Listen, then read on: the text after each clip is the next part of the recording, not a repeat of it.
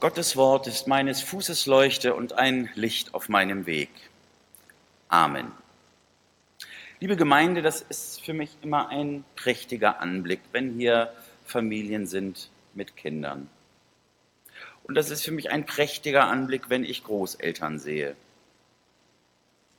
Und wenn ich Verwandte und Bekannte sehe, ganze Generationen, ganze Sippen. Das war auch so, dass Sippen miteinander zusammensaßen in der Situation, von der der heutige Predigtext spricht. Nur sie waren nicht so gut gelaunt wie die Familie Molder. Ich weiß ja nicht, wie der Zustand der Familie gerade so ist, aber eins weiß ich. Von den Familien, von denen ich gleich sprechen werde, da war es richtig, richtig, richtig, richtig problematisch. Die Situation für die für den Predigtext, der für heute vorgeschlagen wird, der leuchtet immer wieder mal in Predigten auf. Wenn man also hin und wieder in eine Kirche geht, dann hört man ab und zu etwas davon, weil das wohl eine sehr bedeutende, eine sehr lehrreiche, eine sehr prototypische Situation war, die da in der Bibel überliefert wird. Es geht um die babylonische Gefangenschaft. Das Volk Israel war in Gefangenschaft.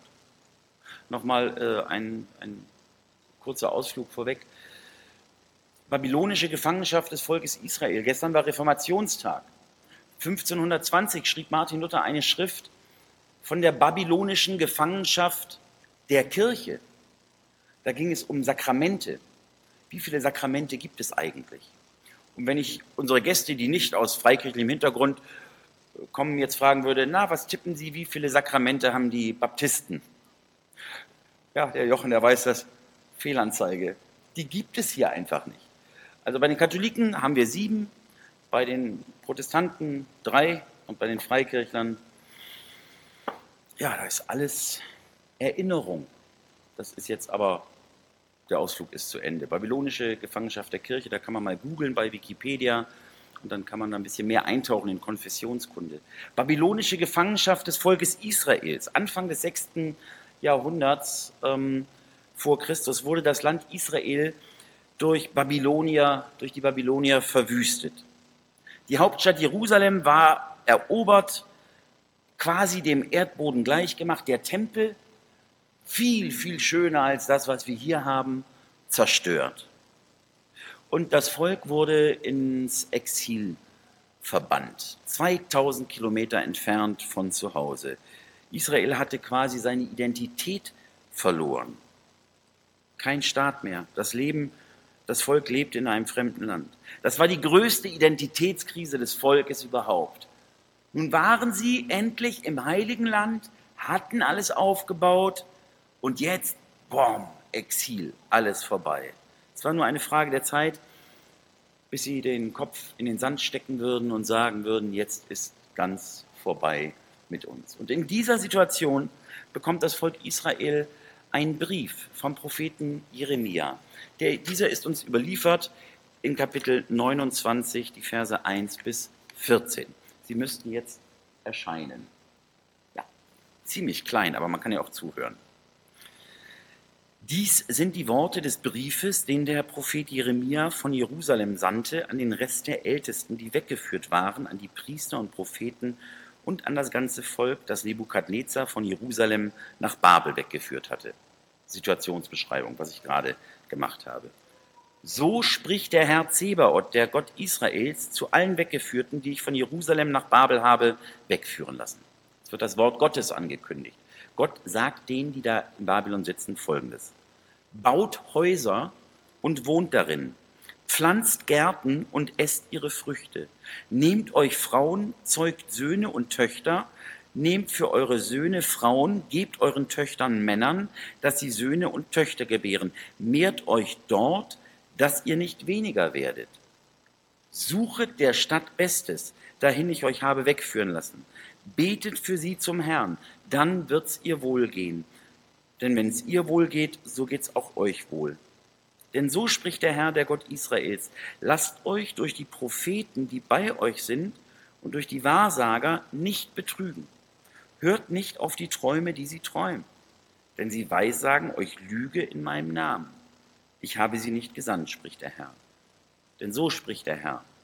Wenn für Babel 70 Jahre voll sind, so will ich euch heimsuchen und will mein gnädiges Wort an euch erfüllen, dass ich euch wieder an diesen Ort, sprich nach Jerusalem, bringe. Denn ich weiß wohl, was ich für Gedanken über euch habe, spricht der Herr. Gedanken des Friedens und nicht des Leides, dass ich euch gebe Zukunft und Hoffnung. Und ihr werdet mich anrufen und hingehen und mich bitten, und ich will euch erhören. Ihr werdet mich suchen und finden. Denn wenn ihr mich von ganzem Herzen suchen werdet, so will ich mich von euch finden lassen, spricht der Herr, und will eure Gefangenschaft wenden und euch sammeln aus allen Völkern und von allen Orten, wohin ich euch verstoßen habe, spricht der Herr, und will euch wieder an diesen Ort bringen, von wo ich euch habe wegführen lassen.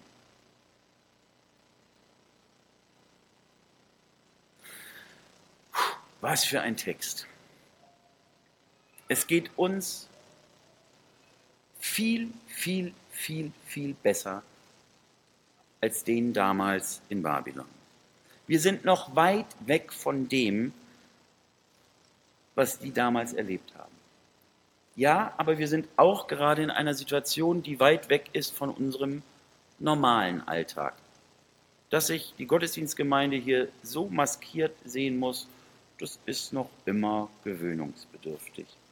Und dass ab heute ein Teil-Lockdown stattfindet, das ist gewöhnungsbedürftig. Wie gehe ich eigentlich mit dieser Situation um? Wie geht Matteo mit seinem ganzen weiteren Leben um? Das ist ja nur der Anfang. Das wird auch ohne Pandemie dann weitergehen. Ich finde in diesem Brief Jeremias vier Ratschläge für uns. Erstens, baut Häuser. Baut Häuser. Ich meine, die Immobilienpreise sind ja nicht weggesackt während der äh, Pandemie, erstaunlicherweise. Alle haben gedacht, jetzt geht es den Berg runter von wegen. Wir haben noch zugelegt. Und auch die Wirtschaftsprognosen sind nicht so schlecht, wie man im März, April noch dachte. Den verbannten Israeliten wird gesagt, Leute, es läuft dort, wo ihr seid jetzt investiert, dort im Exil. Das ist absolute Zumutung für das Volk Israel. Absolute Zumutung. Die haben nur ein Land, wo sie sich wohlfühlen. Israel. Und jetzt sollen sie in diesem neuen Land investieren. Inakzeptabel. Und was Gott ausrichten lässt durch den Propheten Jeremia ist, akzeptiert die Situation, wie sie ist. Richtet euch darauf ein und investiert. Unglaublich. Es ist so, als ob Gott sagt, es ist, wie es ist. Richte dich damit ein. Für mich ist heute ein besonderer Tag. Ich bin seit einem Jahr Pastor dieser Gemeinde. Ähm, hätte ich gewusst, ich wäre ja trotzdem da. Aber das erste Jahr ist schon anders gelaufen, als ich mir das erträumt habe, sage ich ganz, ganz ehrlich. Es hilft aber nicht. Gott sagt mir, Carsten, richte dich darauf ein und richte dich damit ein. Mach das Beste. Häuser kaufen in Hamburg, mhm. aber investiere. Investiere in dieser Situation. Gib alles. Damit es dieser Stadt, damit es diesem Volk, damit es dieser Gemeinde gut geht. Und das sagt er eigentlich zu jedem, zu jeder von uns. Vieles von dem, was wir normalerweise ganz selbstverständlich tun in unserem Alltag, das geht jetzt halt mal nicht. Ja, wir müssen auf vieles verzichten. Aber es ist so, als ob dieses Wort mich nach einem Jahr ermutigt, jetzt nutzt die Möglichkeiten, die du hast. Wo du kannst, da mach. Ja, wir können uns noch begegnen mit Maske. Machen wir das. Ja, wir können noch aus zwei Haushalten zusammenkommen. Machen wir das. Ja, wir können noch wenn wir hier zur Gemeinde gehören oder Lust dazu haben, bei dem Projekt mitmachen, Gemeinde besucht Gemeinde, rufen wir jemanden an, laden wir jemanden ein, schlagen wir miteinander einen solchen Bibeltext auf, forschen wir nach, was steht da eigentlich?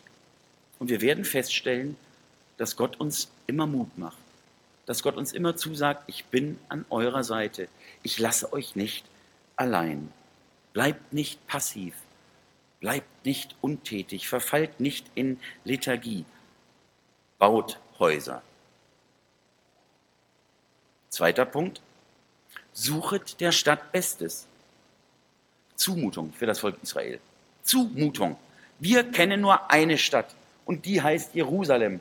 Und für die würden wir noch unser letztes Gold und Zahngold und was wir alles haben geben, damit es da schön ist. Und jetzt werden wir aufgefordert, suchet der Stadt Babylon Bestes.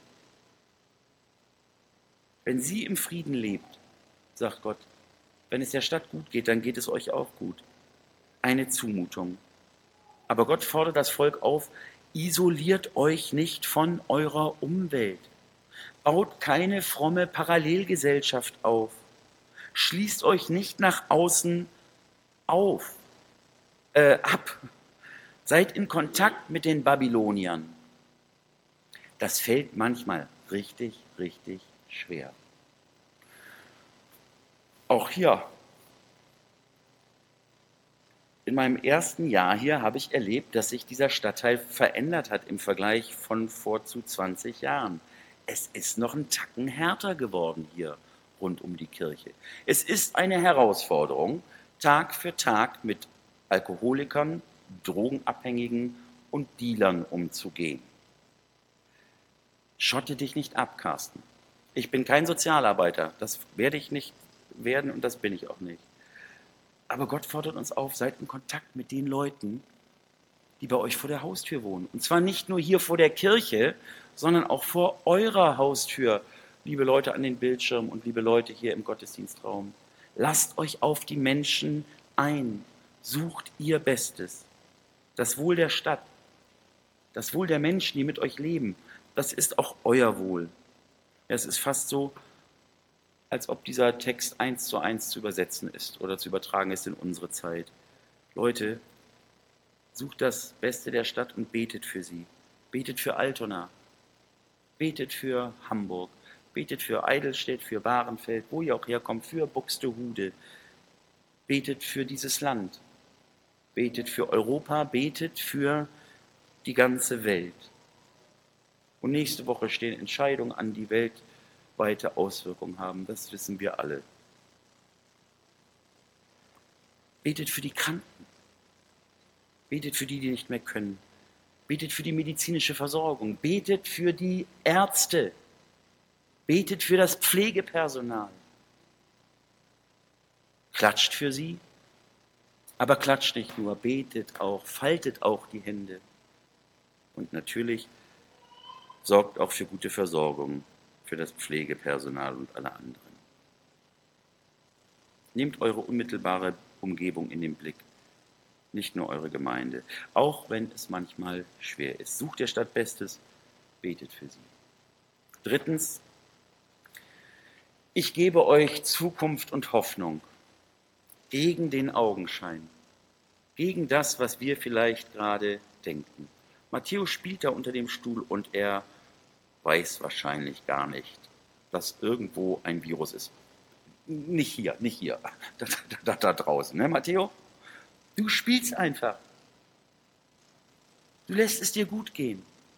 Lebt, lebt. Gott will euch Zukunft und Hoffnung geben. Jeremia weissagt im Namen Gottes, das Exil wird 70 Jahre dauern. Oh, oh, oh, oh. Und bei uns sind ja, und dann stehen Propheten auf, sagt äh, Jeremia, die tun so, als ob sie im Namen Gottes reden. Und, und Gott sagt, glaubt denen nicht, die lügen euch an. Die lügen euch an. Und auch heute stehen Lügenpropheten auf, die uns, ich weiß nicht, was für Theorien äh, weismachen wollen. Hört ihnen nicht zu, sie kommen nicht von mir, spricht Gott der Herr. Und Gott ist ganz realistisch, es wird 70 Jahre dauern. Bitte nicht direkt vertragen. Das ist ja auch eine symbolische Zahl, 77 und so. Es wird dauern. Aber macht euch doch keine Sorgen, sagt Gott. Ich will euch Zukunft und Hoffnung geben. Möglicherweise müssen wir auch etwas zurücklassen. Ja, hier im Text dauert das mehrere Generationen, zwei, drei Generationen. Und vielleicht müssen wir durch diese kurze Zeit der Pandemie vielleicht sogar so viel zurücklassen, wie andere manchmal in ganzen Generationen. Wir können viel Neues entdecken in dieser Zeit, auch für uns persönlich und auch für die Gemeinde. Dieser Prozess hat angefangen für mich im März. Ja, wir mussten vieles zurücklassen. Zwangspause, sozusagen ein ungewollter Generationenwechsel im Kopf. Ich wollte das nicht. Ich wurde gleichsam dazu gezwungen, anders zu denken. Und ich mag es noch immer nicht, ich gucke jetzt gerne in die Kamera wirklich, aber diese ganze Computersache ist nicht meine Welt. Zum Glück haben wir den Jonas und den Matthias und den Josh, die sich so darum kümmern. Aber bitte, das ist nicht meine Welt.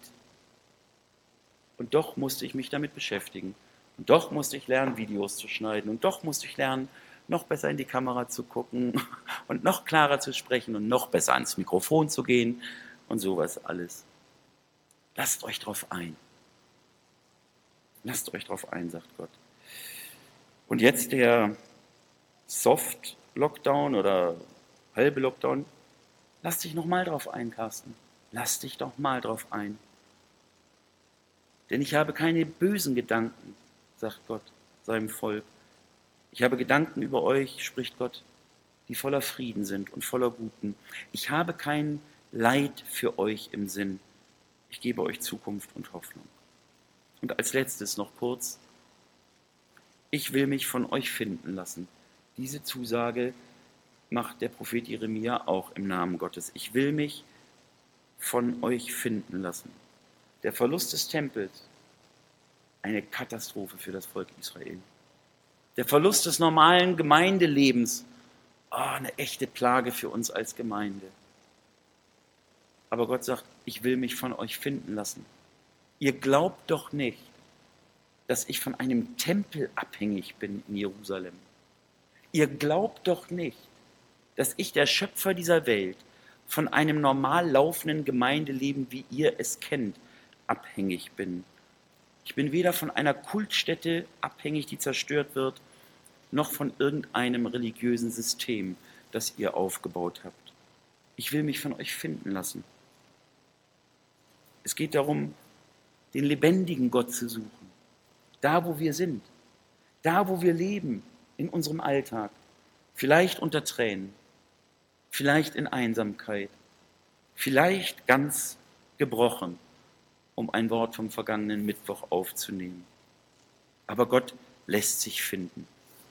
Wenn ihr mich von ganzem Herzen suchen werdet, dann will ich mich von euch finden lassen. Und diese Verheißung ist eine Chance. Okay, viel Vertrautes mag weggebrochen sein, aber wir haben noch immer die Möglichkeit, Gott zu finden. Wir haben noch immer die Möglichkeit, uns auf den Schoß Gottes zu setzen, ganz vertrauensvoll zu sagen, ach Gott, du kennst mein Leben, mit allen Höhen und auch jetzt gerade mit allen Tiefen. Bitte sprich mich an, tröste mich. Gott wird sich finden lassen. Das galt für die Generation damals in Babylon und ich glaube, das gilt auch für uns heute. Und das gilt für Matthäus Leben und für die ganzen Molders. Baut Häuser. Sucht der Stadt Bestes, betet für sie. Ich gebe euch Zukunft und Hoffnung.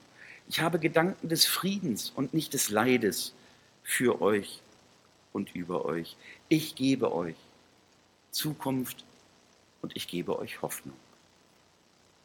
Amen.